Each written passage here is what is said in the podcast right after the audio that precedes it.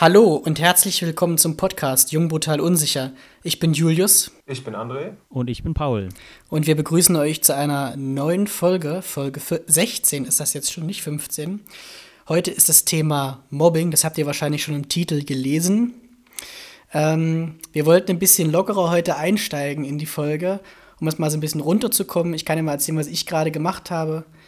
Ich ziehe momentan um und deswegen ähm, habe ich heute den ganzen Tag rumgewerkelt und gerödelt und bin ganz schön geschafft und bin froh, dass ich es jetzt rechtzeitig geschafft habe zur Aufnahme mit André und Paul. Jo, und meine Füße sind voller weißer Farbe. Wie geht's euch? Ja, jetzt, wo ich euch sehe, auf jeden Fall gut. Ich habe mich auch schon den ganzen Tag gefreut, mit euch beiden heute aufzunehmen. Muss ich echt sagen. Bin vorhin mit dem Fahrrad äh, von, äh, von meiner Arbeitsstelle heimgefahren und habe mich da schon richtig drauf gefreut. Geil. Ja, mir geht's auch gut. Ich habe keine weißen Füße.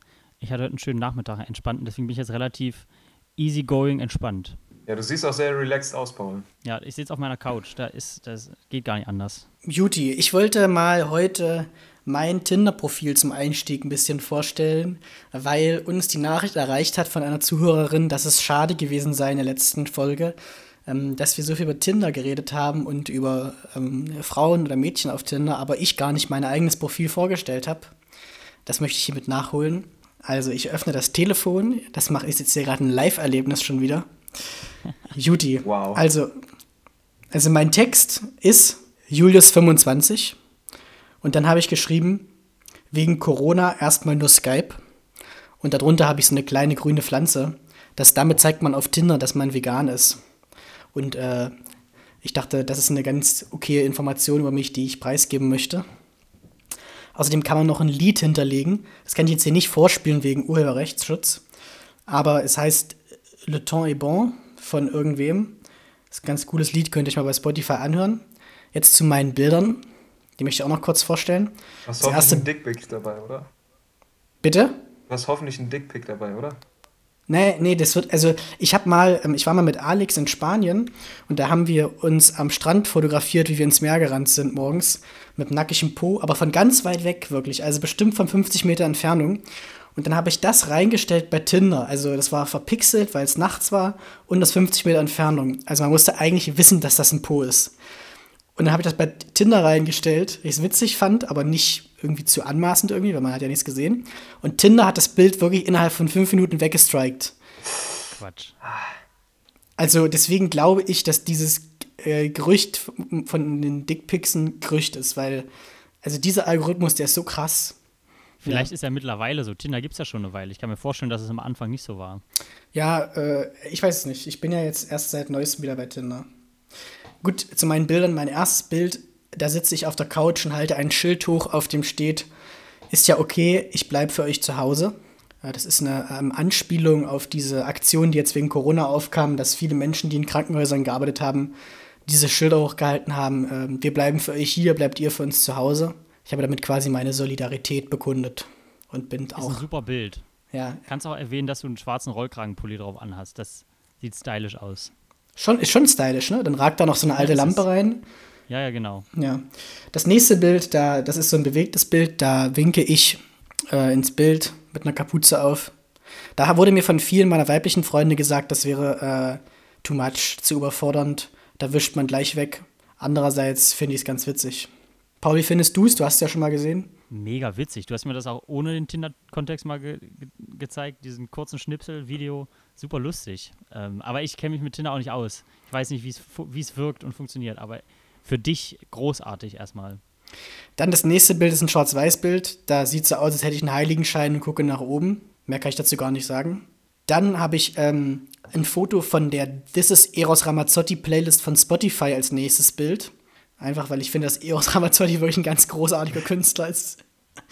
ähm, es ist wirklich, kann man, also liebe Zuhörerinnen und Zuhörer, bitte hört mehr Eros Ramazzotti. Ich glaube, die Welt wäre eine bessere. Ähm, das nächste Bild ist äh, ein Bild von mir, wie ich ähm, eine Kapuze aufhabe und gucke. Der Gag an dem Bild ist, dass es abfotografiert ist vom Handy meiner Mitbewohnerin. Ja, okay, keine Ahnung. Ich dachte, ich mal noch irgendein komisches Bild rein. Ähm, und dann habe ich einen, äh, einen Text, einen Twitter-Post von El Hotzo. Also El Hotzo finde ich persönlich sehr witzig. Paul habe ich es auch schon gezeigt. Wie findest du es, Paul? Großartig. Ich wusste nicht, dass man in so kurzer Zeit so viel witzigen Content produzieren kann. Ja, also große Empfehlung, sich mal El Hotzo anzugucken. E-L-H-O-T-Z-O. Bei Twitter oder Instagram. Und ähm, da habe ich einen äh, Tweet gepostet, der passt auch zu unserer Folge. Deshalb würde ich den einfach mal zur Diskussion dann freigeben. Und zwar, Männer wollen sich direkt auf ein Glas Wein treffen und nicht lang chatten, weil man auf WhatsApp den anderen nicht zum Schweigen bringen kann, indem man einfach immer und immer lauter spricht. ich fand es so lustig, diesen Post. Ja, was sind eure Gedanken zu diesem Post? Zutreffend. Ich kann mir das sehr gut vorstellen.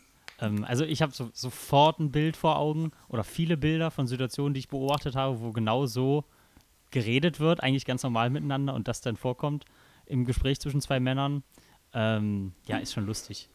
Ja, André, du das schon mal erlebt? Gemacht? Boah, das weiß ich jetzt so aus dem Stegreif gar nicht genau. Klingt für dich nicht so typisch. Also für mich klingt es Ah. sehr typisch. Kann, kann Aber schon dann sein, dass haben wir vielleicht wirklich ist. andere Sachen erlebt. Vielleicht auch einfach bei mir selber nicht so sehr. Weiß ich nicht. Vielleicht fällt es mir auch einfach nicht so gut auf. Müsste ich jetzt mal an die äh, Zuhörerinnen ja, rausgeben. Vielleicht diejenigen, die mich kennen, die das als Feedback mal gut geben können. Ich weiß es selber gar nicht. Also ich kenne das auf jeden Fall von mir selbst. Gerade wenn ich mich äh, mit meiner Familie streite, dann werde ich manchmal lauter, weil ich dann glaube, dass ich dann mehr Recht habe. Also ich erkenne mich in diesem Tweet selber wieder. Auf jeden Fall. Ähm, ob das jetzt was typisch Männliches ist, wenn ich da mal so drüber nachdenke, weiß ich gar nicht. Ich würde sagen, ich habe es noch nie bei einer Frau aktiv miterlebt, aber vielleicht, weil ich auch nicht darauf achte. Ja. Ich habe es bei beiden Geschlechtern erlebt. Deswegen, ja, das Bild, was ich vor Augen hatte, sind Männer, aber wenn ich jetzt drüber nachdenke, sind es genauso Frauen, was ich gesehen habe. seid ihr denn, seid ihr denn Leute, die laut werden beim Streiten? Oder bleibt ihr ruhig? Ja, ich glaube, ich werde schon auch äh, laut. Also, doch, doch, ich glaube schon, Lautstärke ist da auch oftmals drin. Gerade so beim Streiten, je aufgebrachter man ist, umso schneller geht dann die Lautstärke hoch. Das erkenne ich bei mir selbst schon, ja, stimmt. Ich streite generell nicht gerne, was bestimmt auch nicht gut ist. Trotzdem mache ich es einfach nicht gerne, versuche es, wenn es geht, immer zu vermeiden. Deswegen auch, auch die, also auch weil ich die Lautstärke zum Beispiel nicht leiden kann. Ich glaube, Streit würde immer in Lautstärke münden. Ähm, und das will ich schon umgehen. Deswegen versuche ich das anders, anders zu lösen. Okay, also hätte ich es bei dir auch eingeschätzt, dass du das nicht machst.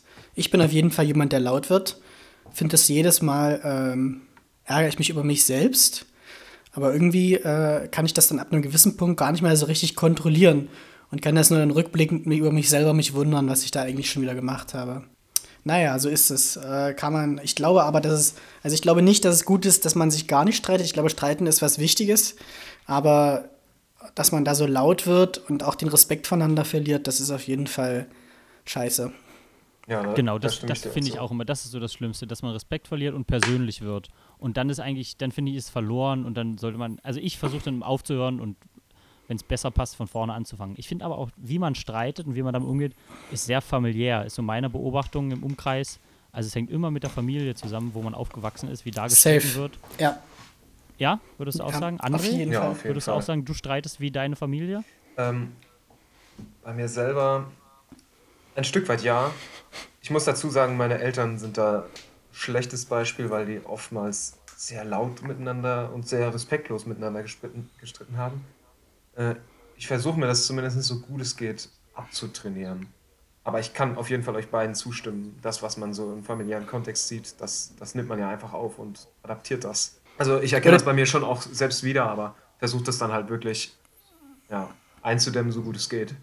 Auch wenn mir das nicht immer perfekt gelingt. Und da geht es mir genauso wie das, was vor, vorhin Julius, du hast das ganz cool formuliert, als du gesagt hast, du schämst dich dann manchmal hinterher selber darüber, wie du jetzt gerade den Respekt verloren hast oder sowas. So geht mir das dann auch so.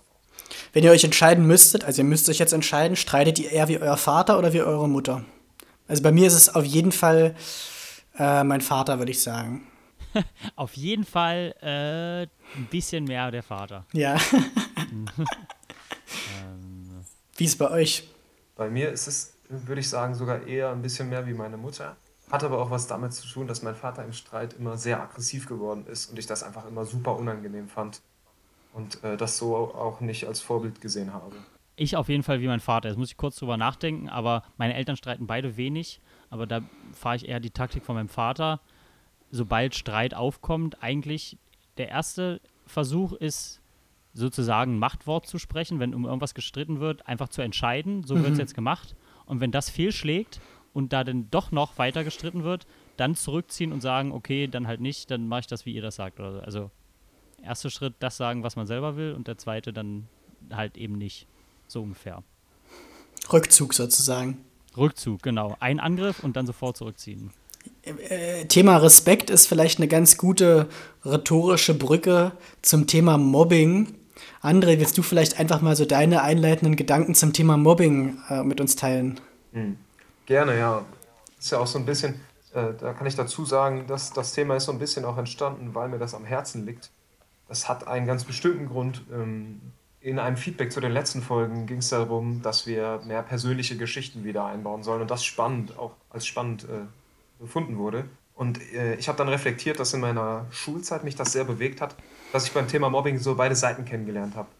Einmal selber Opfer von Mobbing gewesen zu sein, aber auch leider dann später ähm, auch mal in einer Situation selber zum Täter geworden bin und das mir hinterher unglaublich leid getan hat oder auch heute noch manchmal schwer zu verkraften ist, dass ich da so, ja, dass ich mich da selber nicht mehr kon unter Kontrolle hatte, meine eigene Moral verworfen habe und auch den Respekt vor einer anderen Person verloren habe. Kannst du das ein bisschen konkreter beschreiben? Äh, weil du hast jetzt gesagt, äh, du warst erst Opfer, dann bist du zum Täter geworden. Äh, was ist passiert? Hm. Also, das ist zeitlich auch so ein bisschen voneinander zu trennen. Einmal Opfer war ich, war ich aus verschiedenen Gründen oder auch nicht so super stark anfangs. Das hatte einmal damit zu tun, dass ich persönlich als, als Kind ja so ein bisschen, ich würde jetzt sagen, schon mopsig war auch. Und das, das ist schon schnell ein Grund gewesen für viele, sich darüber lustig zu machen oder so. Das fand ich dann gar nicht mal so schlimm. Ander, ander, ein anderer Grund war auch äh, so der religiöse Hintergrund von meinen Eltern, der da oftmals für viele meiner Klassenkameradinnen in der Schule irgendwie unbegreiflich war oder dann ungewöhnlich und das dann äh, so als Grund genommen wurde, immer wieder darauf rumzuhacken. Und äh, das Thema, das zweite Thema, wie ich selber zum Täter geworden bin, das ist ein bisschen ausführlicher. Mhm. Da ist es so gewesen, ich hatte einen Freund, der mit mir so zusammen so eine ganz, ganz komische Beziehung hatte. Also wir waren in einer Klasse und irgendwie hat sich unsere Freundschaft so ein bisschen auseinanderentwickelt, weil ich andere Freunde dann hatte und wir anfangs in so einer Dreierkonstellation mehr oder weniger so die Außenseiter waren aber ich mit der Zeit dann auch immer mehr akzeptiert wurde in der Klasse und mit anderen Freunden. Ich hatte da auch Freunde außenrum, also nicht nur in der einen Klasse. Und dann habe ich einfach auch Kontakte gehabt außer diesen beiden anderen. Und einer von dieser, einer aus dieser Dreierkonstellation ist dann, ja, der hat das nicht so gut aufgenommen und der hat dann eine Aktion gestartet und hat, ich weiß nicht, ob ihr euch noch an diese Online-Pages erinnern könnt. Bei, bei uns war das so Pixo kennt ihr vielleicht noch, ist sowas ähnliches wie MySpace, wo man eine Homepage einrichten kann und dann verschiedene Medien, Bilder, Videos, äh, Texte und so weiter teilt. Und er hat so eine Homepage über mich dann gemacht, mit sehr, sehr peinlichen Fotos auch aus Erlebnissen, die wir zusammen äh, eben hatten, wo wir auch so viel Scheiß gemacht haben. Weißt? Wir haben dann irgendwelche Sachen geraucht und so ein Kack und haben da irgendwie, ja, dämliches Zeug auf jeden Fall, was er da so festgehalten hat und was auch nur er hatte und dann aber dort veröffentlicht äh, hat. Und ich wusste das anfangs noch nicht mal und habe das dann über andere Freunde erfahren, ähm, was er da so publiziert hat im Prinzip. Und ich habe ihn dann darauf angesprochen und er hat das dann, ja, hat sich darüber lustig gemacht, hat gemeint, ah ja, er wäre das gar nicht und so. Aber ich wusste genau aus diesen Inhalten, es konnte nur er sein, weil das in diesen Situationen nur er hatte. Und äh, so ist dann dieses, ja, so ist das, das soll jetzt keine Rechtfertigung von meiner Seite sein. Aber so ist dann die Situation entstanden, dass, dass ich mich da irgendwie, ich hatte so das Gefühl, ja, jetzt räche ich mich dafür oder so. Und dann habe ich mich auch gegen ihn geschlagen. In der Klasse war er da eh schon so in so einer Randgruppierung eher. Und auf dem Weg zur, zum Sportunterricht war das bei uns so, dass da so, so Hecken abgezäunt war. Und dann konnte man immer so jemanden da reinwerfen in diese Hecken. Und wir haben das dann äh, immer wieder Wochen, wochenlang bei ihm gemacht. Und ja auch irgendwie blöde Spitznamen und sowas ausgedacht. Also es waren echt alles respektlose Situationen, die wir auch gemacht haben mit ihm. Kann ich gar nicht äh, irgendwie bestreiten. Ich will da jetzt nicht alles im Detail erzählen. Das würde äh, den Rahmen der Folge hier auch sprengen. Äh, das tut mir aber heute, muss ich echt sagen, ultra leid, dass das so dazu gekommen ist und ich da nicht besser gehandelt habe, weil ich hätte ja zum Beispiel auch irgendwie zu einem Vertrauenslehrer gehen können und dem die Homepage zeigen können oder so. So in diesem jungen Alter habe ich da nicht so gut drauf reagiert und habe da eigentlich mich eher verleiten lassen, noch ja, ihm selber irgendwie schlimme Dinge anzutun, wie dann so dieses Ausschließen, das ja wirklich ein, ein krasses Maß auch ist. Und gleichzeitig fand ich das so schlimm, weil das meine Moralvorstellung gesprengt hat und äh, ich bei anderen Freunden außenrum mitgekriegt habe, was Mobbing bei denen auslösen kann. Ich hatte da einen Kumpel, der wirklich schlimme, schlimme Dinge erlebt hat, aber das erzähle ich vielleicht jetzt nochmal an einem anderen Punkt äh, in dieser Folge. So viel erstmal dazu, warum mir dieses Thema so am Herzen liegt und äh, da vielleicht mal die Frage an euch beide, inwiefern ihr sowas, also inwiefern habt ihr Mobbing in eurer Schulzeit oder in eurem Leben bisher erlebt und was waren da so die prägenden, ähm, ja, die prägenden Szenen? Ja, also ich kann da auch viel zu erzählen tatsächlich. Ich ähm, wurde, glaube ich, mal eine kurze Zeit gemobbt in meiner Schulzeit, ähm, habe aber die meiste Zeit meiner Schulzeit selber gemobbt. Ähm, ich habe in der nach der sechsten Klasse habe ich die Schule gewechselt auf ein anderes Gymnasium. Da bin ich in einen anderen Klassenverbund reingekommen äh, mit deutlich mehr Jungs, mit einem deutlich, ähm, ich fand mit einem deutlich harscheren, harscheren Ton einfach. Und ich ähm, musste mich da so ein bisschen behaupten. Ich habe da auch anfänglich, würde ich sagen, nicht so richtig ins Bild gepasst. Ähm, ich habe nicht mit einer Pause Fußball gespielt. Ich hatte irgendwie nicht so die richtigen verbindenden Themen mit den anderen. Ich war da eher so ein bisschen der Außenseiter, der Neue vielleicht auch. Ähm, hatte nicht die richtigen Klamotten an und habe dann mh, hm, viele blöde Sprüche gefangen. Äh, weil ich irgendwie schwul sei, weil ich so oder so rumlaufe oder das und das anziehe, keine Ahnung. Und dann bin ich dazu übergegangen, würde ich sagen, heute im Nachhinein, dass ich sozusagen aus, als Reaktion darauf angefangen habe, einfach andere zu mobben, die noch schwächer waren in dem Klassengefüge als ich. So würde ich mir das hinterher erklären, ob das stimmt, weiß ich nicht. Ähm, genau, ich habe mich dann, das hat sich dann halt über die Schulzeit weiterentwickelt. Ich verkürze das mal ein bisschen in meinem hauptsächlichen Freundeskreis, waren hauptsächlich Jungs am Ende. Äh, wir haben dann als Freundeskreis ähm, viel gemobbt, kann man sagen. Ähm, für uns war das immer damals so, naja, wir machen nur Witze und wir machen nur Scherze und äh, ihr versteht das alle bloß falsch. Ähm, ja, gut. Heute würde ich sagen, das ist eine ziemlich dümmliche Argumentation. Damals haben wir das so gesehen. Hm Tja, was haben wir gemacht? Das ist ja vielleicht die interessante Frage. Also, ich habe nie jemanden körperlich gemobbt, dazu bin ich auch viel zu schwach. Äh, also, Gewalt war, glaube ich, dann eher so unter uns ein Thema, dass man sich irgendwie geboxt hat oder so. Auch ähm, fand ich manchmal viel zu dolle, dass man keine Luft mehr bekommen hat oder so. Also innerhalb der Gruppe hat teilweise auch ein recht harscher Ton geherrscht, zeitweise. Und dann also nach außen hin gemobbt, vor allem verbal, dass mir irgendwie blöde Sprüche gemacht haben. Ich erinnere mich, dass eine Schulkameradin von uns sehr sportlich war. Ich glaube, die hat Karate oder sowas gemacht oder Judo. Die haben wir dann im Prinzip immer als Mannsweib bezeichnet und ähm, haben das dann ja, im Prinzip ihre Unweiblichkeit da zum Thema gemacht. Dann waren wir, eine, die war zu dünn in unseren Augen, haben wir dann immer dünnen Witze gemacht. Die nächste, die hatte zu viele ich glaube, die hatte zu viele Haare auf dem Arm oder so. Ich glaube, das war der Punkt. Die andere, die war zu dick. Da waren die Sprüche. Also das waren so, jeder hatte da so sein Manko, was wir da um, rausgestellt haben und bearbeitet haben.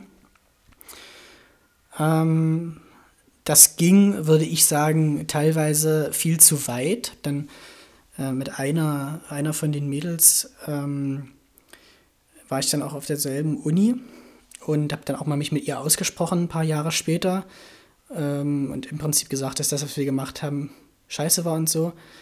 Äh, jedenfalls ähm, weiß ich durch dieses Gespräch und auch über zwei Ecken von einer anderen Mitschülerin, dass die das wohl sehr, sehr mitgenommen haben muss. Also es muss die wohl richtig fertig gemacht haben, dass die keinen Bock mehr hatten, zur Schule zu gehen und solche Sachen.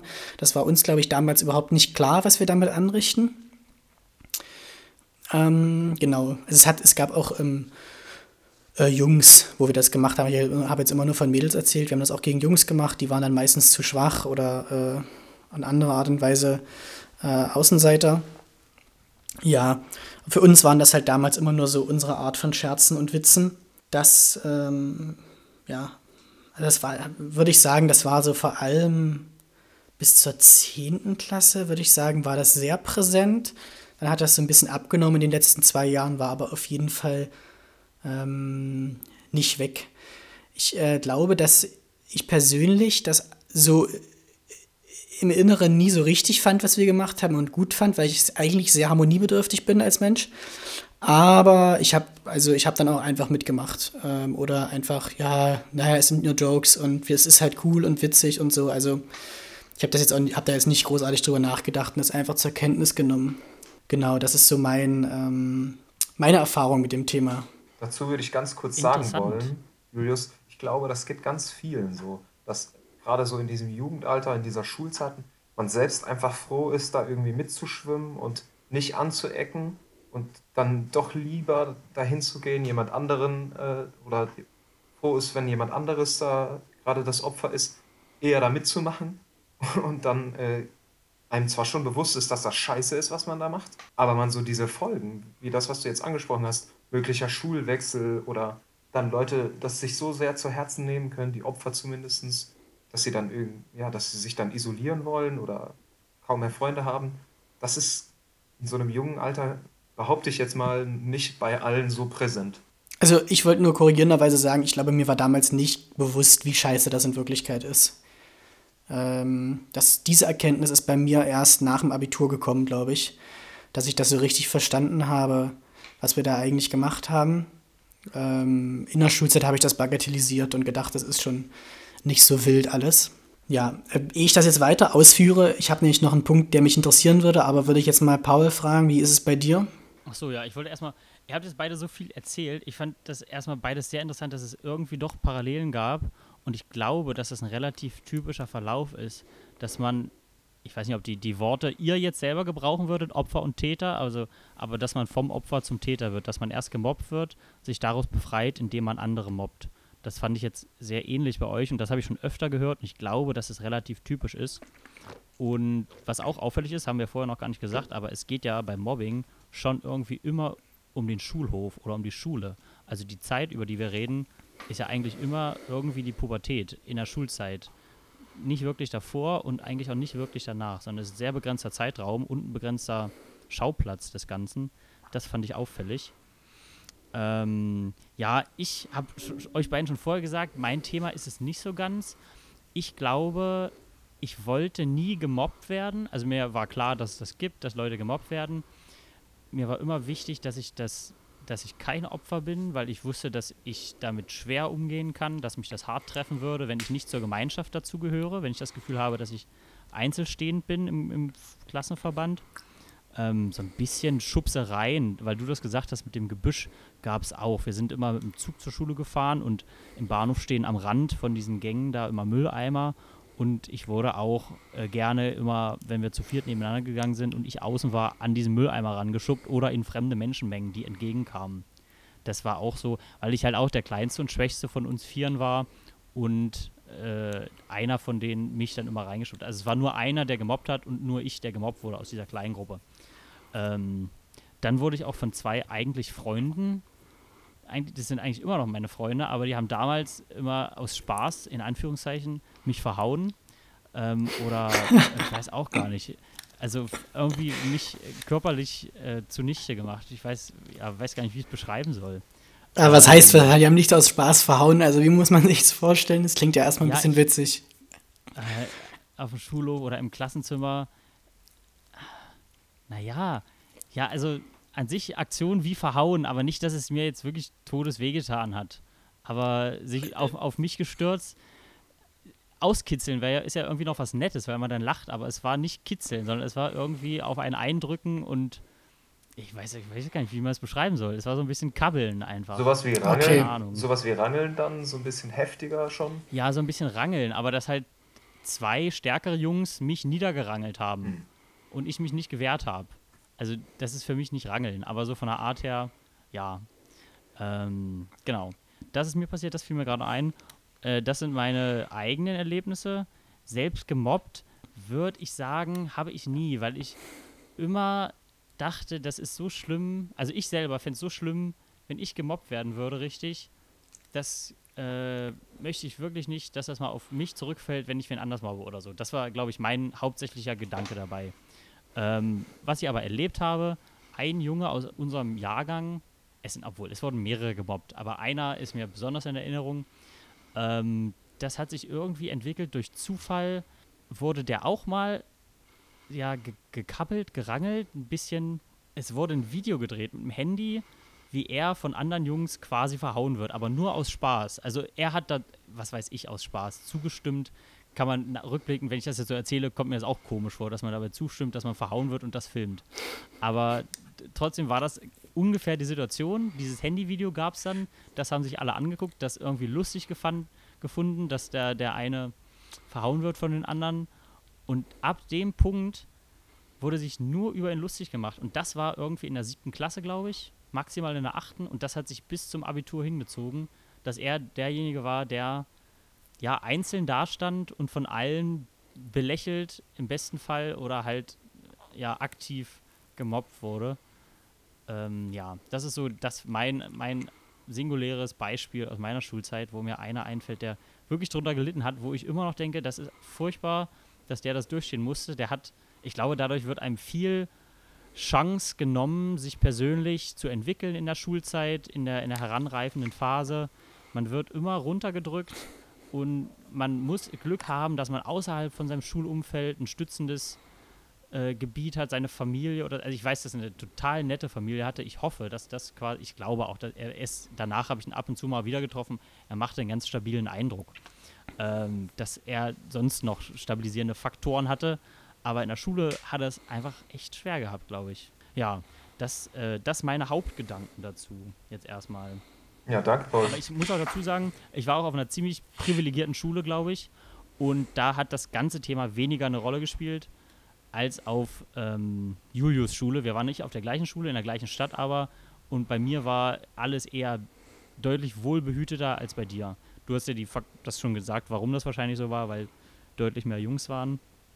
Ähm, das ist, macht den Ton dann, glaube ich, von alleine schon rauer. Bei uns war alles eher ein bisschen sanfter. Ich fand das ganz interessant, was du gesagt hast, Paul. Du meintest, ähm, dass das mit diesem Video da in der siebten Klasse oder so angefangen hat und dass sich das dann so für ihn durch die Schulzeit gezogen hat. Ich glaube, das ist ein ganz wichtiger Punkt beim Mobbing, also für mich im Mechanismus, ähm, dass Mobbing wie so ein, in Anführungsstrichen, Running Gag ist oder Evergreen. Also wenn du einmal ein Stigmata bei jemandem etabliert hast, sagen wir jetzt mal, äh, das Mädchen ist zu dünn, dann kannst du das ähm, die ganze Schulzeit immer wieder reproduzieren, finde ich, und also du musst ja nichts Neues ausdenken. Und weil du weißt ja schon, es ja. kommt gut an, das ist witzig. Ähm, also ich finde, Mobbing ist so, ähm, zumindest im Schulkontext, ich habe es jetzt in meinem Leben danach weniger erlebt, äh, ist es überhaupt nicht wandelbar. Also wenn du einmal die Dünne bist, wenn du einmal der Dicke bist, dann bist du das. Und dann kommst du da sehr schwer raus. Also selbst bei mir war das so, äh, dass ich, ich habe ja versucht, mich so ein bisschen aus dieser Opferrolle ähm, rauszumobben, in Anführungsstrichen. Ich war trotzdem bis zum Ende meiner Schulzeit im Prinzip so ein bisschen der, der, der Schwule oder der ähm, so ein bisschen anders war oder so. Ähm, also es, äh, wie soll ich denn das sagen, es war so eine kleine Baseline, die sich so ein bisschen durchgezogen hat.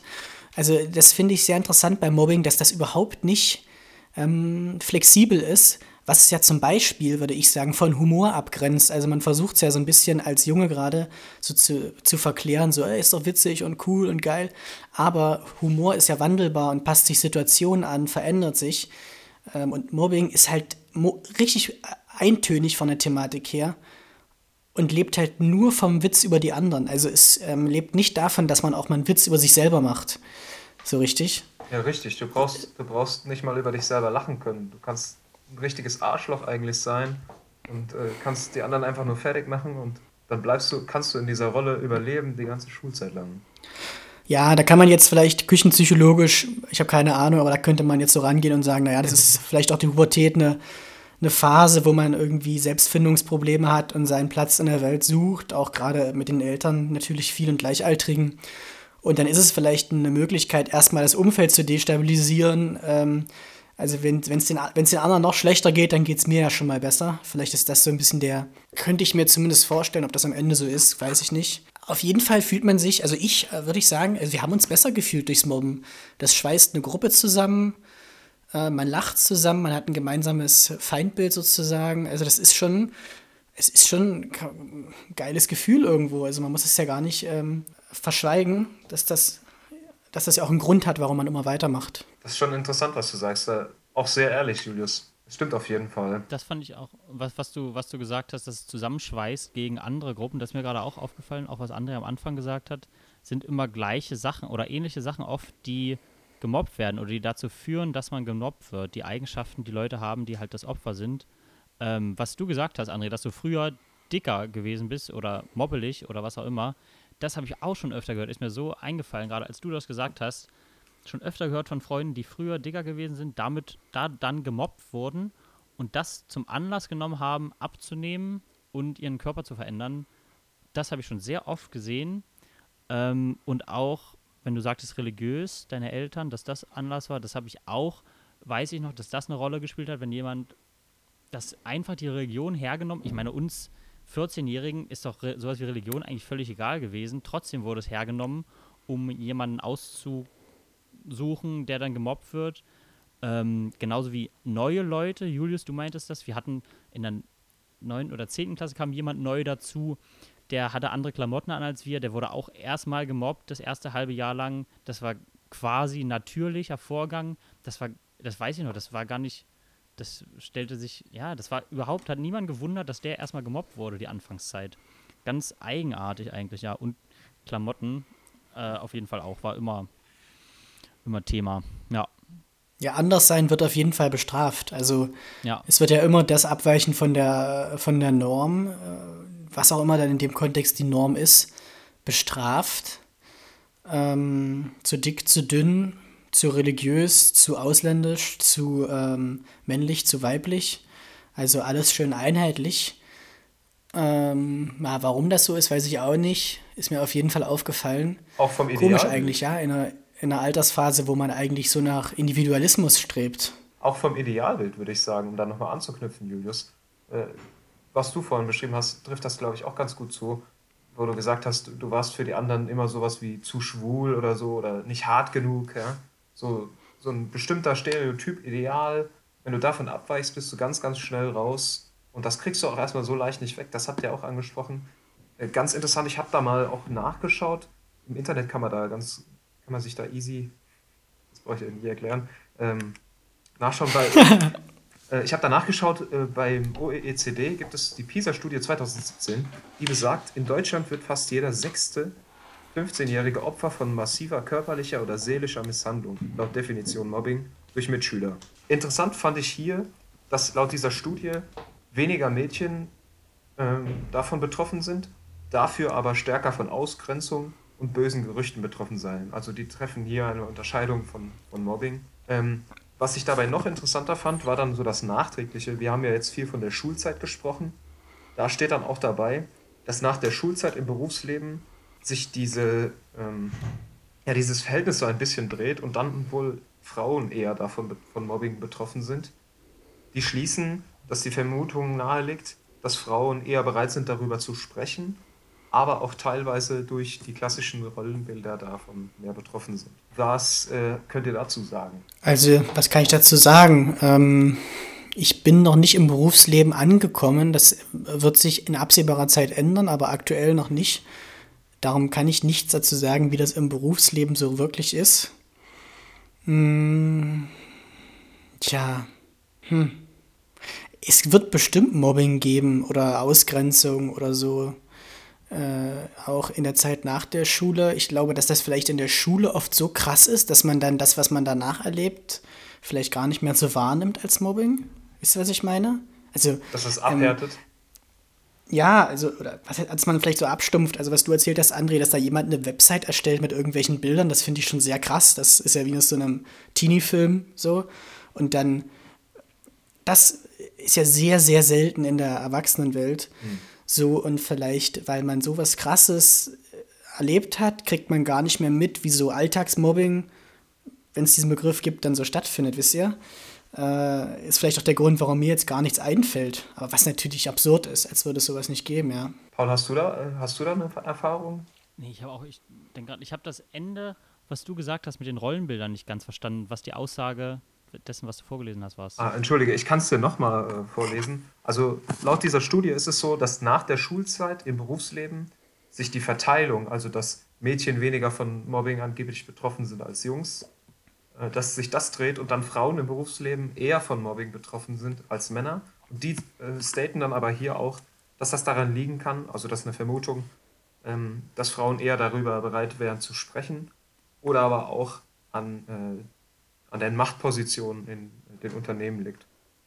Also dass zum Beispiel eher Vor Vorgesetzte ah. oft männlich sind und man sich dann nicht, oder die Frau in dem ja. Sinne nicht so traut, dagegen vorzugehen. Oder Machtpositionen vielleicht ausgenutzt werden. Ja.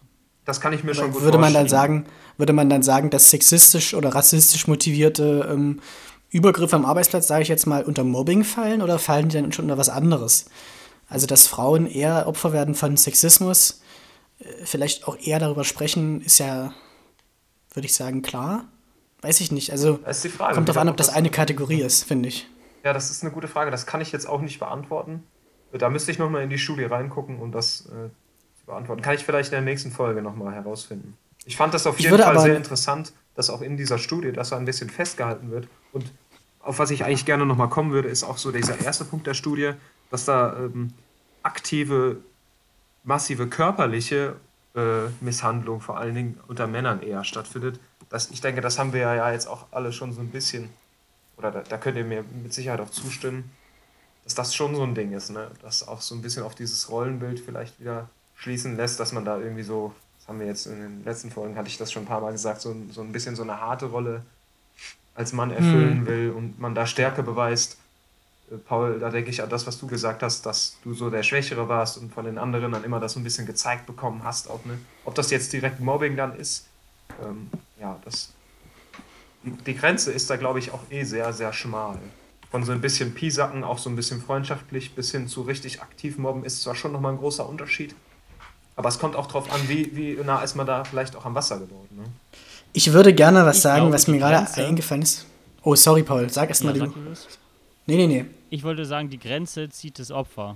Also, der, ich glaube, die Grenze kann ganz klar das Opfer ziehen. Vielleicht der Täter halt, sieht es nicht ganz so klar, aber ich glaube, das Opfer weiß schon, wo die Grenze überschritten ist. Das wollte ich nur dazu sagen. Guter Punkt. Jetzt Julius. Ja, ähm, ich hatte eben so einen kleinen Gedankenblitz und würde den gerne mit euch teilen. Äh, ich versuche mich ja gerade auf diese Feminismus-Folge vorzubereiten, die wir auch planen. Und ich habe dafür unter anderem angefangen, dieses Buch zu lesen, Untenrum frei von Margarete Stokowski. An der Stelle schon mal eine Leseempfehlung. Ja, auf, jeden Fall, auf jeden Fall geht es da ähm, äh, drum, um diesen, um dieses, was sich liebt, das neckt sich. Also, dass es ähm, immer so dargestellt wird, dass Jungs halt so ein bisschen Schwierigkeiten haben, äh, Gefühle zu zeigen und zärtlich zu sein. Und naja, dann ziehen die halt mal das Mädchen an den Haaren, aber eigentlich finden die die ja gut, aber die können das nicht so zeigen. In dem Buch ähm, führt sie da zum Beispiel so Beispiele ran aus Bravo, Fotolove Stories und so, wo ähm, der Typ immer so ein bisschen, naja, weiß nicht, wie man das nennen soll, aber er ist schon so ein kleines Arschloch und äh, verhält sich eigentlich nicht so wirklich korrekt, im, muss man heute als erwachsener Mensch sagen. Aber er kann ja nichts dafür, weil er ist ja ein Junge, so wird das immer dargestellt. Und ähm, ich finde, dass da auf jeden Fall was dran ist. Und wo ich das merke, wo sich das ein bisschen durchzieht, ist. Paul, bist du noch dran? Weil ich kann dich gar nicht mehr sehen, dass dein Bild sich bewegt. Ich bin komplett da. Wo ich, wo ich das im privaten Umfeld merke, dass das so ist. Äh, Paul, da will ich jetzt mal dich direkt ansprechen und vielleicht auch so ein Gespräch von uns beiden äh, aus der letzten Zeit öffentlich machen. Ist das, ähm, dass du kritisiert hast, dass ich oft blöde Witze mache. Ähm, du kannst es ja vielleicht ah. ein bisschen genauer erklären, aber du hast kritisiert, äh, dass ich immer blöde Sprüche mache und dass dich das kränkt, weil du manchmal glaubst, dass ich das ernst meine und dir mh, mm, manches nicht gönne, ohne jetzt mal darauf einzugehen, worum es konkret geht. Und ähm, dass du das nicht gut findest und dass du lange überlegt hast, mich darauf anzusprechen. Und da finde ich, war es eine ähnliche Situation, weil ich habe das wieder nur wahrgenommen als geckig zwischen uns beiden. Also ich hatte habe darüber wirklich nicht mehr Gedanken verloren, als ich mache jetzt mal einen lustigen Witz. Und bei dir ist es aber wieder so angekommen, hm, okay, also kannst du ja selber sagen, wie es bei dir angekommen ist. Und das ist, finde ich, was, wo sich vielleicht dann dieses Mobbing aus der Schulzeit so ein bisschen im Privaten fortsetzt, sogar unter, wie ich sagen würde, sehr guten Freunden. Punkt 1. Und Punkt zwei, der mir eingefallen ist, das ähm, ist nicht mein eigener Gedanke, sondern das ist irgendein, irgendein, Tweet, den ich irgendwo gelesen habe. Aber es gibt ja für die ähm, leidenschaftliche, emotional zugewandte Beziehung unter zwei männlichen Freunden, gibt es ja auch den Begriff der Bromance. also ne, Mädels können einfach gut befreundet sein, beste Freundin, Besties, BFFs oder sowas. Wenn Jungs gut befreundet sind, dann ist es immer gleich eine Bromance. Das kriegt immer gleich so eine romantische, äh, homoerotische Komponente mit rein. Weil kann ja nicht sein, dass die einfach nur gut befreundet sind. Da ist bestimmt ein bisschen mehr drin. Ne? Und vielleicht, ja, keine Ahnung, das ist eine ganz wilde Theorie, kann auch Bullshit sein, aber vielleicht will man auch so ein bisschen diese ähm, homoerotische Komponente damit so ein bisschen rausmobben, weil man will ja nicht aus Versehen gay sein. Wisst ihr, was ich meine, so als Typ? Mhm. Also ist jetzt, ist jetzt ganz, ganz wilde These. Ähm, ähm, aber vielleicht könnt ihr ja trotzdem mal auf die beiden Punkte eingehen. Es geht so ein bisschen. Das waren zwei große Punkte, ja. Sag mal, André, was du dazu sagen willst. Ich finde, das geht auch so ein bisschen so in diese Richtung, wo man, wie, wie man schnell sagt, no homo oder an, ja, genau das. anders formuliert, äh, gibt es ja auch so diese, äh, diesen Satz, den kenne ich, ähm, echte Liebe gibt es nur unter Männern, um das so ein bisschen zu untermalen und nochmal zu verdeutlichen, ah ja, das ist jetzt eine richtig krasse Freundschaft, das hat aber nichts Sexuelles hier. Sich da nochmal ganz klipp und klar von frei zu machen. Warum ist es eigentlich so? Warum kann das nicht auch was Sexuelles sein? Warum kann ich nicht einen Freund von mir, äh, mit dem ich irgendwie tiptop klarkomme, warum kann ich den nicht auch erotisch finden? Oder finde ich den vielleicht auch irgendwie anziehend auf eine gewisse Art und Weise? Das ist schon eine spannende Frage. Ist eine sehr spannende. Ich finde auch, ich glaube mit dem Begriff Bromance, ähm, das ist, ich glaube, für mich kommt er aus dem gleichen, aus der gleichen Ecke wie No Homo. Also, dass man damit quasi in Worten sagt, ja, wir lieben uns, ähm, aber gleichzeitig sagt man damit, will man damit auch sagen, naja, aber nicht wirklich, wir sind ja nur Freunde und äh, mehr ist da auf keinen Fall. Wir sagen nur Bromance und tun so, aber in Wirklichkeit ist da nichts, um sich selber zu vergewissern und zu zeigen, nein, ich bin wirklich heterosexuell und das könnte ich mir nie vorstellen mit Mann. Also ich glaube, das ist das, diese, diese Unsicherheit, diese männliche Unsicherheit, ob man nicht doch ein bisschen homosexuell sein könnte, schwingt für mich immer in solchen Wörtern wie Bromance äh, mit. Das äh, ganz, ganz eindeutig. Deswegen sagt man no, no homo oder wie ich, ich zitiere, ich sage aber nicht wen, äh, no borders, no nation, no homo. Ja. Ähm, ich finde das, find das Thema sehr, sehr interessant. Habt auch letztens lange mit einem Freund drüber geredet, der ähm, selber in einer äh, Beziehung ist mit einer Frau und ähm, gesagt hat, er weiß eigentlich gar nicht, warum man sich da so festlegen muss, ob man jetzt hetero oder homo ist, weil vielleicht will er ja auch mal was mit einem Typen ausprobieren, ähm, ohne sich da jetzt so festzulegen. Finde ich ein sehr spannendes Thema. Ich glaube aber, dass wir dann so ein bisschen von, von unserem Mobbing-Thema weggehen. Ist auf jeden Fall ein Thema für eine Folge, die wir machen können. Ähm, Paul, könntest du noch mal ähm, was zu dem ersten Punkt sagen, den ich gesagt habe? Vielleicht ja, aus deiner. Sicht noch mal erklären, was deine Kritik an mir war. Ja, ich finde es auch ganz schwierig zu erklären. Das war eine ganz eigenartige Situation. Ähm, sowas hat man sonst nicht so oft in so einer Freundschaft, wo man sich einfach gut versteht und es eigentlich keine Probleme gibt. Dass ich das Gefühl hatte, du teilst Spitzen gegen mich aus ähm, und ich hab, kann mich dagegen nicht wehren, weil was, was soll ich dagegen sagen, wenn du Fakten überspitzt darstellst oder so, keine Ahnung. Ähm, und ich habe mich komplett unwohl gefühlt da und angegriffen. Und das, das wollte ich, ja, ich, ja, das, das Unwohlsein. Also sonst sitze ich in Bezug auf Freundschaften einfach gerne in der Badewanne und alles ist angenehm und äh, es gibt überhaupt gar keine Probleme. Und da war dann, ich weiß, ich kann auch nicht genau, ich kann nicht sagen, warum. Warum ich da so angegriffen war, warum ich mich plötzlich nicht mehr wohlgefühlt habe.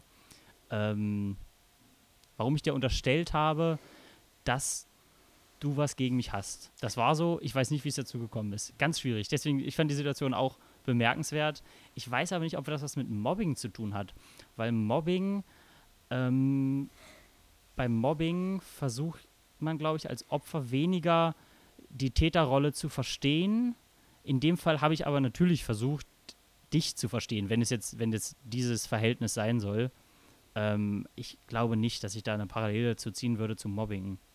Glaube, das war was, ist was anderes. Ist, weil da geht es, glaube ich, um Freundschaft. Und ich würde auch nicht die Parallele ziehen wollen zum Mobbing. Ich würd, würde die Parallele ziehen wollen zur, ähm, äh, zu diesem, äh, was sich liebt, das neckt sich was ja im Prinzip so ein bisschen diese, diesen unangemessenen, respektlosen Umgang miteinander so ein bisschen bagatellisiert oder auch legitimiert in gewisser Hinsicht. So, wisst ihr, was ich meine? Und ähm, wieder mal eine kleine Küchenpsychologie, obwohl ich ja am Schreibtisch sitze. Im Prinzip habe ich mich ja nur über eine Neuerung in deinem Leben für dich gefreut und habe das deshalb, würde ich sagen, oft zum Thema so gemacht und mit dir darüber gesprochen, weil es ja auch eine coole Sache ist. Und habe das dann irgendwie, anstatt mal zu sagen, dass ich das echt eine geile Sache finde, habe ich dann Witze drüber gemacht. So, weißt du, was ich meine? Ähm, du hast es ja dann selber so gesagt, dass da so ein bisschen die, weiß nicht, ob du Leidenschaft gesagt hast, aber irgendwas hast du in der Richtung gesagt. Weißt du, also dass es, ähm, dass es mir nicht möglich war, einfach mal zu sagen, dass ich das schön finde, sondern dass ich das halt verpacken musste in irgendeinen dummen Spruch. Äh, weißt du, was ich meine? Diese Parallele ja, wollte ich ziehen. Ähm, ja, ich verstehe es schon. Ähm, ich, mir fällt nicht, nicht, wirklich nicht mehr viel dazu ein. Bloß, dass ich, was ich neckt, das liebt sich, ist ein Scheißspruch. Ähm, ich ich finde generell, es gibt viele, viele Sprichwörter, die einfach nicht zutreffen, meiner Meinung nach. Das gehört dazu. Apropos ähm, scheiß Sprichwörter. Paul, mach da mal dein Jung brutal unsicher. Oh, was für eine Wahnsinnsüberleitung. Jetzt muss ich immer. ja, Jung brutal unsicher. Ähm, ich bin wahnsinnig gut vorbereitet. Alles Dinge, die mir heute passiert sind. Jung, bei Jung, wenn ich drüber nachdenke, was ich da anfügen kann, ich denke immer an Kinder, weil was ist jünger als Kinder? Babys. Kleinere Kinder. Und ich, man kann immer über Kinder reden. Kinder sind immer jetzt draußen äh, lustig eingepackt unterwegs mit ihren Eltern und ich war Eis essen heute und da waren auch wieder Kinder, die haben sich wahnsinnig über das Eis gefreut, riesengroße Augen bekommen, riesengroße Schokoflecken um die Schnute. Und ich habe mich genauso gefreut, das fand ich, das ist mir aufgefallen, da bin ich genauso jung wie die ganzen kleinen Racker, wenn man, wenn ich Eis kriege. Das äh, war meine Auffälligkeit heute. Brutal, kurz danach habe ich erfahren, dass eine Bekannte von mir, eine Freundin, ähm, in in stationäre psychiatrische Behandlung geht. Darüber haben wir ja im letzten Podcast geredet und das kam äh, so unerwartet ähm, für mich. Habe ich natürlich, ja, bei den wenigsten Re Menschen rechnet man wahrscheinlich damit. Ähm, deswegen habe ich da auch nicht mit gerechnet und das fand ich äh, brutal, das mal so, so kurz zu erfahren. Ähm, und, und ja, wirklich eine emotional neue, immer wieder neue und eigenartige Situation. Brutal einfach ja, unsicher. Achso, unsicher. Ja, ich habe heute wieder Bauchschmerzen und Blähungen. Und ich weiß, ich bin mir echt unsicher, wo das herkommt und was ich da machen soll, ob ich damit mal zum Arzt gehen soll. Das, ähm, so viel, so viel zu meinem Alltag. Ja. ähm,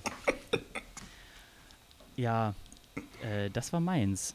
Gut, ähm, noch ein Grund, weiter über Mobbing zu reden. André, ähm, ich glaube, du hattest noch eine Kleinigkeit vorbereitet, über die du gerne sprechen wolltest. Ich habe es jetzt nicht direkt parat, aber ich äh, finde, dass wir nochmal auf den Punkt eingehen könnten, ähm, vor allen Dingen in Männergruppierungen oder unter Freunden, um auch Bezug auf Schwanzvergleich nochmal zu, äh, zu nehmen. Wie wichtig ist es da, sich abzugrenzen, äh, die eigene Unsicherheit vielleicht auch irgendwie so zu überspielen und äh, das zu verbinden mit so einem Schubladendenken und andere, die dann außen stehen, so noch mehr da reinzudrücken? Das ist ja so ein bisschen so die These zusammengefasst. Vielleicht, ich formuliere Sachen manchmal so ein bisschen ausschweifend, ähm, wie wir das eben schon besprochen haben. Und wo kommt das her, dass das unter, unter Männern so, ja, so stark verbreitet ist? Was, was habt ihr da? Habt ihr da Thesen zu parat? Habt ihr da Gedanken zu parat? Mein erster Gedanke, den ich jetzt dazu hatte, war, ähm, dass ich dir recht geben würde, dass es in Jungsgruppen ähm, sehr stark natürlich in der Schulzeit. Ich würde aber sagen, dass das heute unter Umständen auch noch so ist, ähm, so ein gewisses ähm, Alpha-Männchen-Gerangel gibt, dass man da seinen Stand in der Gruppe ähm, verteidigen muss. Wie gesagt, ich weiß nicht, wie es in Frauengruppen ist, darum sage ich dazu jetzt nichts. Ähm, auf jeden Fall glaube ich, dass es das gibt. Und ich würde jetzt vielleicht mal wieder eine wilde These in den Raum schmeißen, dass ähm, dieses Gerangel, wenn man nicht aufpasst, die Gruppe das einfach überträgt auf ihr Umfeld und das wird dann zum Mobbing. Also so hätte ich es zum Beispiel bei mir in der Schulzeit auch gesehen. Es gab halt in unserem äh, Jungsfreundeskreis halt so diese Jokes und diese Sprüche und so. Und man hat sich lustig gemacht übereinander und hat dann einfach ohne zu reflektieren das auch noch bei den anderen im Umfeld gemacht, obwohl die gar nicht zu dieser Gruppe gehört haben.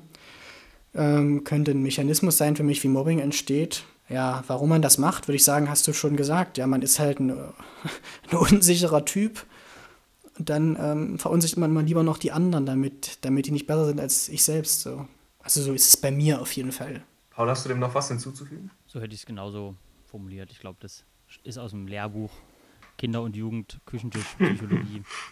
So funktioniert es wahrscheinlich. Hm. Ja, ja mir, mir fällt da doch noch was ein. Also, was ich vor allen Dingen auch noch mal sagen will, wir haben ja jetzt, vorhin hatten wir, hatten wir so ein paar Gedanken, Julius, du hast das auch mal so an, angeschnitten, dass Mobbing einen vielleicht auch so ein bisschen abhärtet und man dann in, in dem Alltag nach der Schule äh, Dinge nicht mehr so als so schlimm vielleicht ähm, selber aufnimmt oder das dann nicht mehr so als Mobbing kategorisiert wird oder aufnimmt. Ne? Ich möchte aber auch die andere Seite nochmal beleuchten, dass Mobbing auch krass verletzend und traumatisch sein kann. Ich habe einen Kumpel, der hat wirklich in der Schulzeit krasses miterlebt. Und äh, ich erzähle jetzt nur mal so ein, zwei Beispiele. Den kennt ja hier keiner und zum Glück ist es anonym, aber der hat wirklich herabwürdigende, sadistische Sachen erlebt. Die leichtesten Sachen waren dann noch, dass Leute sich irgendwie in die Hand gewichst haben und ihm das dann ins Gesicht geschmiert haben im Bus, also im Schulbus. Auch noch andere, übergriffigere Sachen wirklich ganz, ganz krasses Zeug, was der widerfahren ist. Das war ein sehr, sehr guter Freund von mir und den hat das sehr getroffen. Der hat äh, darunter schwer gelitten in der Schulzeit. Der hat viele seiner Hobbys dann auf einmal aufgegeben. Ist auf einmal so ein zurückgezogener Typ gewesen.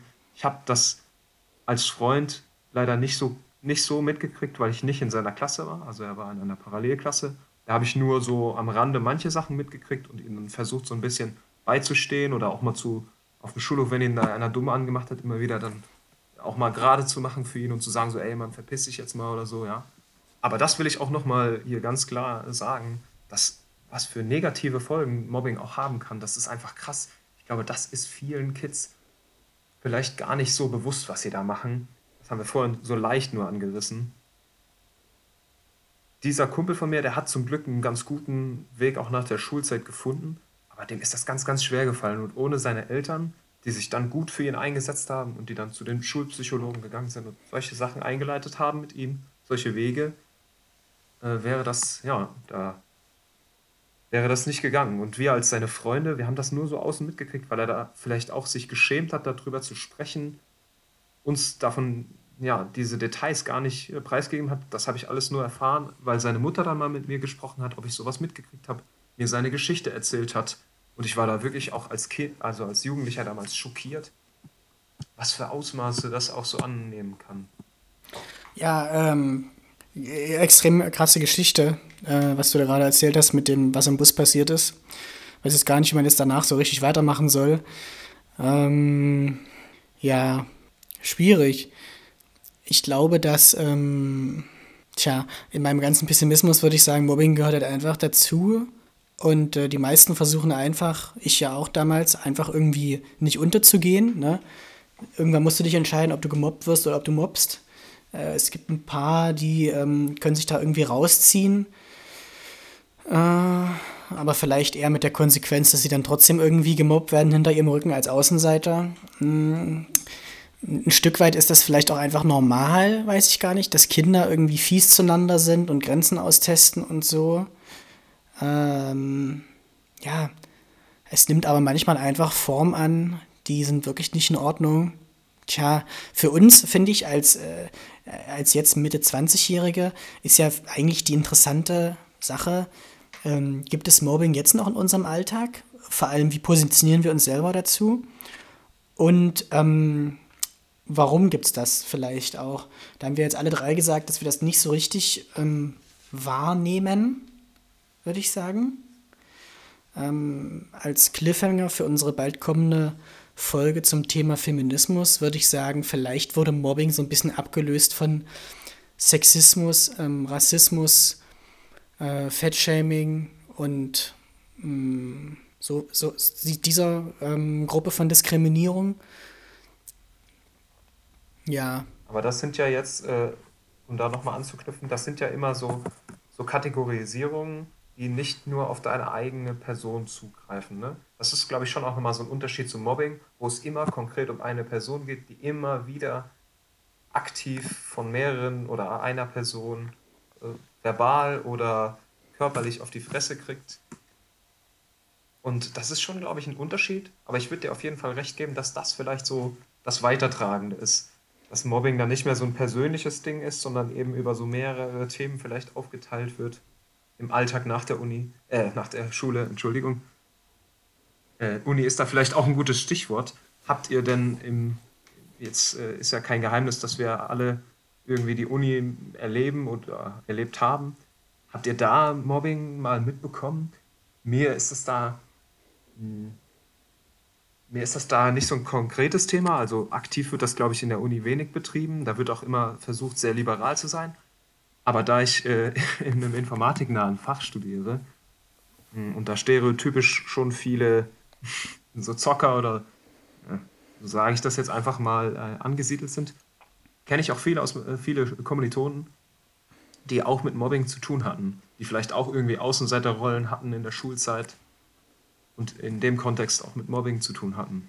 Könnt ihr, könnt ihr da ähm, aus der Uni-Zeit was, fällt euch da was ein?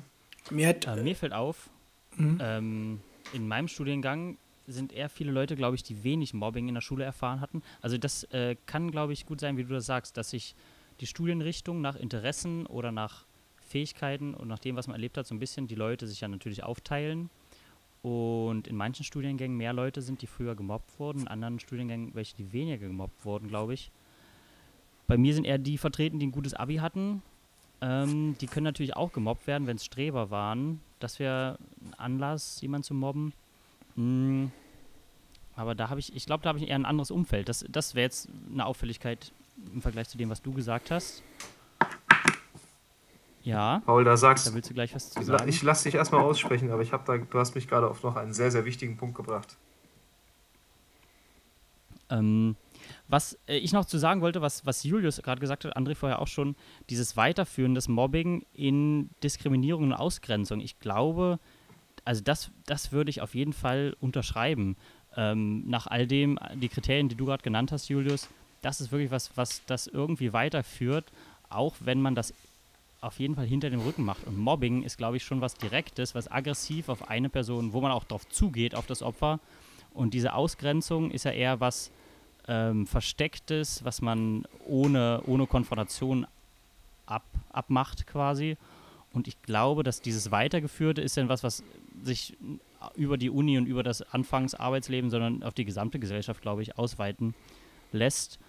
Und da kann man dann vielleicht die Parallele ziehen zwischen Mobbing und Gesellschaft, wenn man faschistische Strukturen sich anguckt, entweder historisch oder in fiktiven Sachen wie dem, dem Buch Die Welle oder so. Ich glaube, da sind die Sachen, die wir am Anfang in der ersten Zeit jetzt in diesem Podcast über Mobbing, Mobbing gesagt haben, treffen genauso zu auf solche faschistischen Organisationsstrukturen, dass man Minderheiten ausgrenzt, aktiv. Mhm. Ja, ich wollte, ähm, muss mal darauf schnell Bezug nehmen, bevor André was sagt. Ähm, ich würde mich da selber korrigieren wollen, nach dem, was André gesagt hat. Ich glaube, dass, ähm, ich bin kein Experte auf dem Gebiet, ne? Ich habe da jetzt nichts in die Richtung studiert oder so oder unendlich viel gelesen, aber ich glaube, dass wahrscheinlich so Diskriminierungsformen wie Sexismus, Rassismus und so weiter eher so eine strukturelle Komponente noch haben. Und so wie André gesagt hat, Mobbing schon sehr, sehr gezielt auf die Einzelperson drückt wenngleich sich beides irgendwie ähnlicher. Ähm, also ich kann jemanden mobben, zum Beispiel in der Schulzeit, weil, sagen wir, ähm, dass eine, eine Schülerin ist, die sich zu männlich verhält. Ne? Das wäre dann so Mobbing. Aber ich glaube, dass dann so, ähm, wenn das Ganze dann so, wenn es dann um Sexismus geht, gerade in der Arbeitswelt, dann kriegt das so eine strukturelle Komponente und es geht nicht mehr nur um diese Person, sondern hat eine größere Tragweite. Da muss ich mich aber noch viel mehr zu belesen. Es war eben nur so mein Gedanke dazu. André, du schreibst schon ganz viel mit und du willst was dazu sagen. Bevor du das machst, würde ich gerne, dass du deinen Jungen brutal unsicher machst, weil wir das in der ersten Dreiviertelstunde dieser Folge komplett vergessen haben. Okay. Ja, siehst du, ich hätte dich jetzt zuerst mit dem Jungen brutal unsicher äh, gerne vorgelassen. Ich würde gerne meins zum Schluss machen, Julius. Ähm, Achso, dann mache ich das. Dann mach du das doch gerade nochmal und ich gehe danach noch auf zwei Punkte ein. Ja, ähm, mein Jung, ich würde gerne, ähm, ich habe letztens ähm, viel Feedback bekommen zu unseren ersten Podcast-Folgen von einer Zuhörerin und habe mich da auch deshalb nochmal mit unseren Sachen auseinandergesetzt, die ähm, wir in den ersten Folgen gesagt haben, vor allem Alex, Johnny und ich. Und ich würde, da waren wir jünger als heute, und ich würde gerne wenn es die Zeit irgendwann zulässt, ähm, bei Johnny und Alex würde ich gerne ähm, eine Folge machen, äh, ein Jahr später. Also nach dem Motto Balztanz ein Jahr später. Äh, das würde mich mega interessieren. Ich glaube, es wäre spannend. Dann ähm, brutal. Ich ziehe jetzt ja bald um, habe ich ja gesagt. Und ich kann dann vier Monate zusammen mit Paul in einer Wohnung wohnen. Und das finde ich brutal geil. Das wollte ich nur mal erzählen. Geil, endlich. Uh. Wir machen dann den ganzen Tag nur ähm, Quatsch. Nee, Quatsch. Macht natürlich nicht. Ähm, den ganzen Tag nur Folgen, oder? Nee, den ganzen Tag nur, nur Alkohol und Zigaretten. Ähm, und Sex. und ähm, unsicher. Ähm, ja, äh, äh, nächste Woche geht bei mir ein längeres Praktikum los ähm, was zu meinem Studium gehört. Und da bin ich unsicher, wie das wird. Also, ähm, um es mal mit den Worten ähm, eines äh, gemeinsamen Freundes von mir und Paul zu sagen, ich hoffe einfach nur, dass es nicht beschissen wird. Und ähm, genau, das war mein Jung brutal unsicher. Ja, cool. Vielen Dank, Julius. Ich bin auch schon gespannt auf eure Balztanzfolge nach einem Jahr. Ähm, ich würde hier gerne nochmal äh, einen Punkt anknüpfen, Du hast dich eben zuletzt, hast du gesagt, du würdest dich gerne nochmal korrigieren und wir sollten uns da vielleicht alle nochmal äh, einlesen zu dem Thema. Ein Gedanke ist mir dabei noch gekommen, was du gesagt hast. Ich glaube, so dieses Gruppengefühl, das hast du vorhin schon mal aufgegriffen, das könnte so ein ähnlicher, oder das ist jetzt auch nur eine These von mir, das könnte so ein, so ein ähnlicher Beweggrund sein, in der Schulzeit zu mobben, ähm, wie auch später dann, äh, wenn dann ja, so strukturelle Themen das hast du jetzt schon angefangen mit Sexismus oder mit, mit Rassismus, äh, da fühlt man sich ja auch irgendeiner Gruppe zuständig, ne? Und pointet dann auf irgendeine andere Gruppe und macht sich da vielleicht womöglich lustig ähm, über die. Das, das, gibt, das ist ja auch so ein bisschen so dieser Kick, den du vorhin beschrieben hast. Ne? Das gibt dir irgendwas, das bestätigt dich selber, du fühlst dich geil, wenn du dich da. Oder die Gruppe fühlt sich dann gut, wenn sie sich über jemand anders lustig macht. Das könnte schon so ein ähnlicher ja. Beweggrund sein. Und das, Safe. Dann äh, noch was anderes zu dem, was Paul vorhin gesagt hat. Du hast gesagt, Streber können auch oft äh, Ziel von, von Mobbing werden. Das kann ich dir aus eigener Erfahrung äh, bestätigen. Bei mir ist es so gewesen, dass ich bis zur achten Klasse, ähm, ja, so, so Klassen, das, das war so, da war ich Klassenbester und äh, habe dann aber Stark. Hab dann aber durch die durch meine Mitschüler immer wieder so ja, Hate abbekommen und so und war da im Prinzip außen vor. Und das hat bei mir dazu geführt, dass ich dann gedacht habe, so, ey, wem bringt das eigentlich was, wenn ich jetzt immer nur da irgendwie gute Noten schreibe? Und dann habe ich einfach angefangen, äh, teilweise entweder nicht mehr zu lernen oder halt auch irgendwie bewusst falsche Antworten äh, in, in den Tests zu schreiben, um nicht überall oder um einfach nicht mehr da so der Klassenbeste zu sein. Und das hat funktioniert. Ich bin hinterher durch schlechte, obwohl ich schlechte, also dann schlechtere Noten hatte, bei meinen Mitschülern beliebter gewesen als vorher, wo ich äh, immer gute Noten hatte. Hm, das hat mir gar nichts gebracht gehabt. Und das finde ich schon, das finde ich schon interessant, dass das so ist, ne? dass man, ja, aber gut. Da will ich noch mal kurz reingrätschen. Ich glaube, da habe ich mit Paul, haben wir letztens auch drüber geredet so ein bisschen. Äh, ist ein eigenes Podcast-Folgen-Thema, aber sehr spannend. Ich glaube, weil die anderen dich als Konkurrenten gesehen haben. Und äh, zumindest würde ich sagen, Konkurrenzdenken ist bei Jungs auf jeden Fall, also bei uns ein sehr, sehr heftiges Thema. Auf jeden Fall. Ähm, Gerade auch mit Blick auf den Balztanz, auf die erste Folge, ist, glaube ich, ähm, Konkurrenz ein sehr, sehr großes Thema. Der Alex würde jetzt ja. sagen, über Eifersucht spricht niemand. Grüße an den Alex an der Stelle. Da hat er nämlich auch wieder Ja, recht. Grüße an Alex und Johnny. Ähm, ja, ja, also vielleicht, das ist, glaube ich, eine sehr, sehr wichtige Komponente, die du gerade aufgemacht hast, André, dieses Konkurrenzding. Ne? Also möglichst, ähm, möglichst der Geilste sein einfach. Komplett, ja. Und das untergräbst du, indem du die anderen wieder runter machst. Ne? Das funktioniert ja gut. Sich selber mhm. erheben, indem man die anderen nach unten tritt. Das funktioniert ja auch in der Gesellschaft. Da könnten wir jetzt noch ein größeres Fass aufmachen. Aber das lasse ich mal. Ja, wo, wo das äh, in meinen Augen, da habe ich mit Paul darüber gesprochen, wo das ein ganz großes Thema ist. Ähm, bei, ähm, bei Jungs und Männern würde ich sagen, ist Anzahl der Geschlechtspartner, die man schon hatte. Das ist ja so ein Ding, da ist das Konkurrenzdenken ja massiv man ist ja umso cooler als Typ, mit je mehr Frauen man geschlafen hat. So, das ist einfach so der Vibe. Kann man jetzt gut und schlecht finden, aber im Allgemeinen ist das so der Grundtenor. Und ähm, würde ich ähm, an der Stelle mal, also ich habe das früher zum Beispiel auch gedacht, so ähm, hat es gar nichts mit dem Thema zu tun, aber ich habe früher auch gedacht, mit je mehr Frauen, also unterschiedlichen Frauen man schläft, desto besser. Ähm, ja, finde das ganz äh, gut. Das steht auch in diesem Stokowski-Buch, ähm, dass sexuelle Erfahrung nichts Abzählbares ist. Ähm, finde ich ein sagt es sehr kurz, wie es ist, ist es nicht. Ja, ähm, ja Konkurrenz unter Jungs ist vielleicht auch ein sehr äh, wichtiges Thema, worüber man mal sprechen muss. Paul, wie siehst du das denn? Konkurrenz? Ihr habt jetzt über so viel geredet, sorry. Entschuldigung. Ja, dann sagt zu irgendwas was. Ja, ich, ich meinte auch, ob du, äh, ob du vielleicht Erfahrung hast mit diesem Konkurrenzdenken oder ob du das bestätigen kannst aus, äh, aus deiner Erfahrung. Ach so, ja. Da habe ich ja kurz schon ja eingeworfen, dass ich das auf jeden Fall alles genauso sehe. Konkurrenz ganz schlimm. Ähm, immer, äh, immer mich selbst verglichen. Also jetzt bloß meine eigene Perspektive. Immer mich selbst verglichen, schulische Leistungen mit den Besten. Ich wollte schon der Beste sein. Ich wollte aber auch gleichzeitig natürlich der beliebteste sein. Ähm, mit allen mich gut verstehen.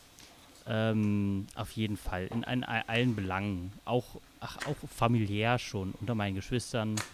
Ähm, also ja, ich, ja, ich kann, weiß gar nicht, wo ich aufhören soll. Es spielt überall eine Rolle. Und der Schlüssel in den letzten Jahren für mich, ehrlich gesagt, erst, um irgendwie ein bisschen entspannter in seinem Leben und zu sein und durch den Tag zu gehen, ist irgendwie so ein bisschen Konkurrenzdenken wegzulassen und zu, mehr zufrieden mit sich selbst zu sein.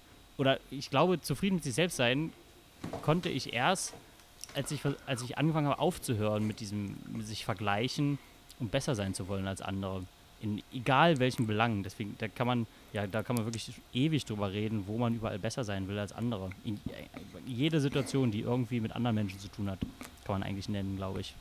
Ich glaube, ja. ich glaube, Konkurrenz kann auch etwas Gutes haben, weil das auch so ein bisschen was von ja, Kampfgeist wecken kann. Aber ich kann das auch bestätigen, was du gesagt hast, Paul, dass wenn man sich davon etwas frei macht, das hilft und dann man eher bei sich selbst bleiben kann. Zufriedener zu sein, vor allen Dingen auch. Es hat auf jeden, ja, es hat auf jeden Fall was Gutes und es führt zu, sonst, ja, wenn man keine Konkurrenz hat, kommt man, hat man auch keine Orientierung, glaube ich, vielleicht. Es, es geht irgendwie so ein bisschen Hand in Hand, wo man überhaupt hin kann, will, möchte, was überhaupt möglich ist in allen Belangen das ist schon gut. Ich habe das, ich glaube, das lässt sich auch nicht ganz abschaffen und das ist auch gut so. Das stimmt. Ja, da sind wir, glaube ich, einer Meinung. Ja. Ja, aber vielleicht ist ja Mobbing so eine Art krankhafte Form von äh, Konkurrenz. Also und äh, vielleicht je älter man wird und je ähm, vielleicht auch selbstsicherer und je mehr man für sich selber auch rausfindet, was einem wichtig ist, was man auch gut kann, aber auch was man halt nicht gut kann. Ich meine, nicht jeder kann alles. Dann ähm, entzieht man sich ja auch ein bisschen diesem Konkurrenzdenken. Ne? Also ich höre das ein bisschen von der ähm, Generation meiner Eltern, die dann mal sagen, ach du, weißt du, mir ist das alles mittlerweile egal. Ne? Also damit ja. spricht man sich ja quasi frei von Konkurrenz und ich glaube, dann hat man auch keinen Grund mehr zu mobben und andere schlecht zu machen. Das ist also vielleicht nochmal so ein Gedanke dazu. Ja, das glaube ich auch. Ich glaube, dass so kann man es wahrscheinlich sehen. Ne? Das rührt daher, dass man besser sein will und dadurch achtet man erst auf Schwachstellen von anderen, um die dann zum Mobbing rauszupicken und darauf einzugehen. Und wenn man selber zufrieden ist und sich nicht vergleichen muss, hat man auch keinen Grund, andere zu mobben. Das klingt jetzt wie so ein Fazit, das sollte es nicht sein. Dazu ist es bestimmt nicht ausgereift genug, aber zu dem, was Julius gerade gesagt hat. Ach, ich finde auch, das habt ihr beide sehr gut beschrieben. Ich würde jetzt mal angesichts äh, der Zeit einfach mein Jung brutal unsicher vorlesen. Ganz unaufgefordert. Na endlich. Ausnahmsweise. ähm, zu Jung habe ich äh, ein Ereignis, was die Woche passiert ist. Da bin ich an so zwei Kids vorbeigelaufen, die auf der Straße saßen und ganz laut äh, mit so einem Bluetooth-Lautsprecher äh, Hip-Hop gehört haben. Also konkret gesagt, das war, ich glaube, es war Azad und das waren so ein paar härtere Lines. Die beiden Kids waren in etwa so zehn von ihrem äußerlichen Erscheinungsbild und dann ging es da um Drogen und um Drogenverkaufen und äh, ich fand das ziemlich amüsant, weil äh, ich mich noch selber daran erinnern kann, wie wir damals als junge Teenager auch solche Musik gehört haben und noch gar nicht wussten, was da so eigentlich in den Texten abging. Das hat mir das nochmal verdeutlicht, das fand ich ganz amüsant. Bei Brutal habe ich ähm, ja, ein Ereignis von heute, da war ich brutal genervt, weil mit öffentlichen Gegenständen oder mit öffentlichem Gut oft einfach in unserer Gesellschaft scheiße umgegangen wird, um das mal so zu formulieren. Da wird brutal mit umgegangen. Konkret war es bei meinem Beispiel eine Fahrradpumpe, die öffentlich bei uns, äh, ja, bei meinem Arbeitgeber installiert ist und die einfach komplett im Arsch war und ich musste mein Fahrrad aufpumpen und das ging dann nicht. Und äh, da habe ich, mich, ich mich drüber geärgert, musste dann mein Fahrrad beim Arbeitgeber stehen lassen. Fand ich scheiße. Brutal nervig. Brutal nervig, auf jeden Fall. Unsicher, hier kommt jetzt äh, meine kleine Überraschung und mache einen kleinen Schwenker.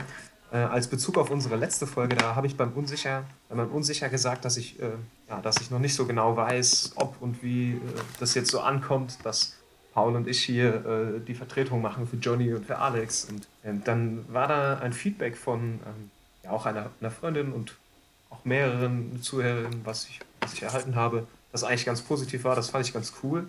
Danke an der Stelle ähm, für das Feedback. Und was ich aber jetzt bei Unsicher sagen will, ähm, das ist so die Überraschung auch für euch beide und auch alle, die hier mitwirken. Ich habe mir Gedanken gemacht, wie, wie, wie ich in Zukunft vielleicht auch weiter dabei bleiben kann.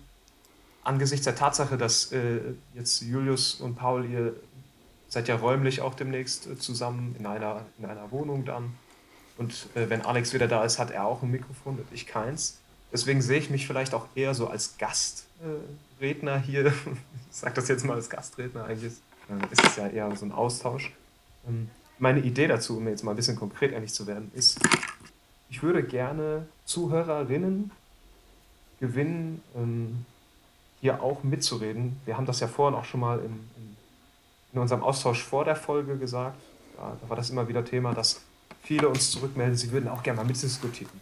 Und ich hätte gerne ein kleines Format, was so was wie so ein Interviewformat ist, wo Zuhörerinnen sich äh, ja, bei uns melden können.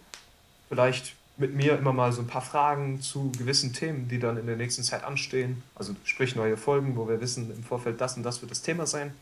Wir, wir uns ein paar Fragen überlegen, das diskutieren. Und das ist so ein Gedanke von mir. Da könnt ihr einfach nachher auch mal sagen, was ihr davon haltet, ähm, so ein kleines Format einzubauen.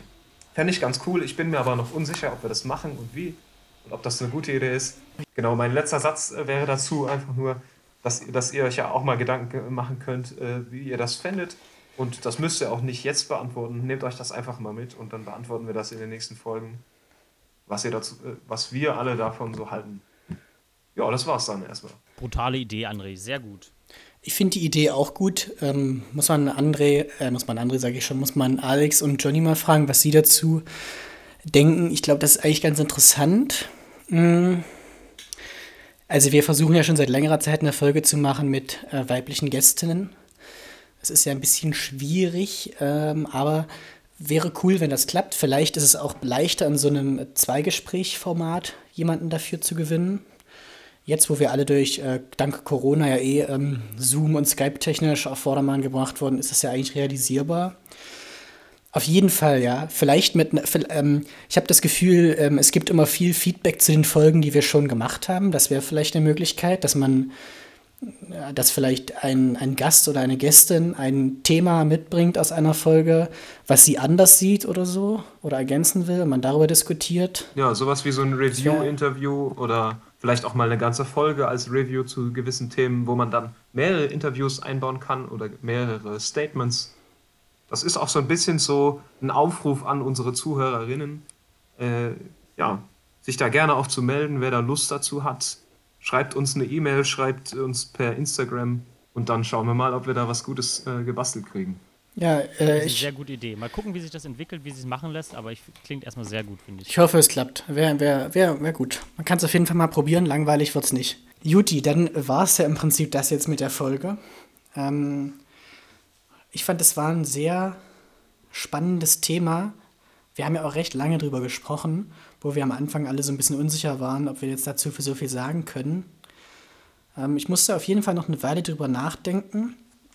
Ich werde auf jeden Fall, ich habe für mich nochmal mitgenommen, dass ich ähm, meine Freundschaften nochmal genauer durchleuchten muss, wo ich da vielleicht nicht, äh, wie soll ich denn das sagen? Also, das ist sowas, was mit Paul passiert, das nicht normal passiert. Das finde ich schon mal anstrebenswert. Ich fand das auch sehr gut, die Folge.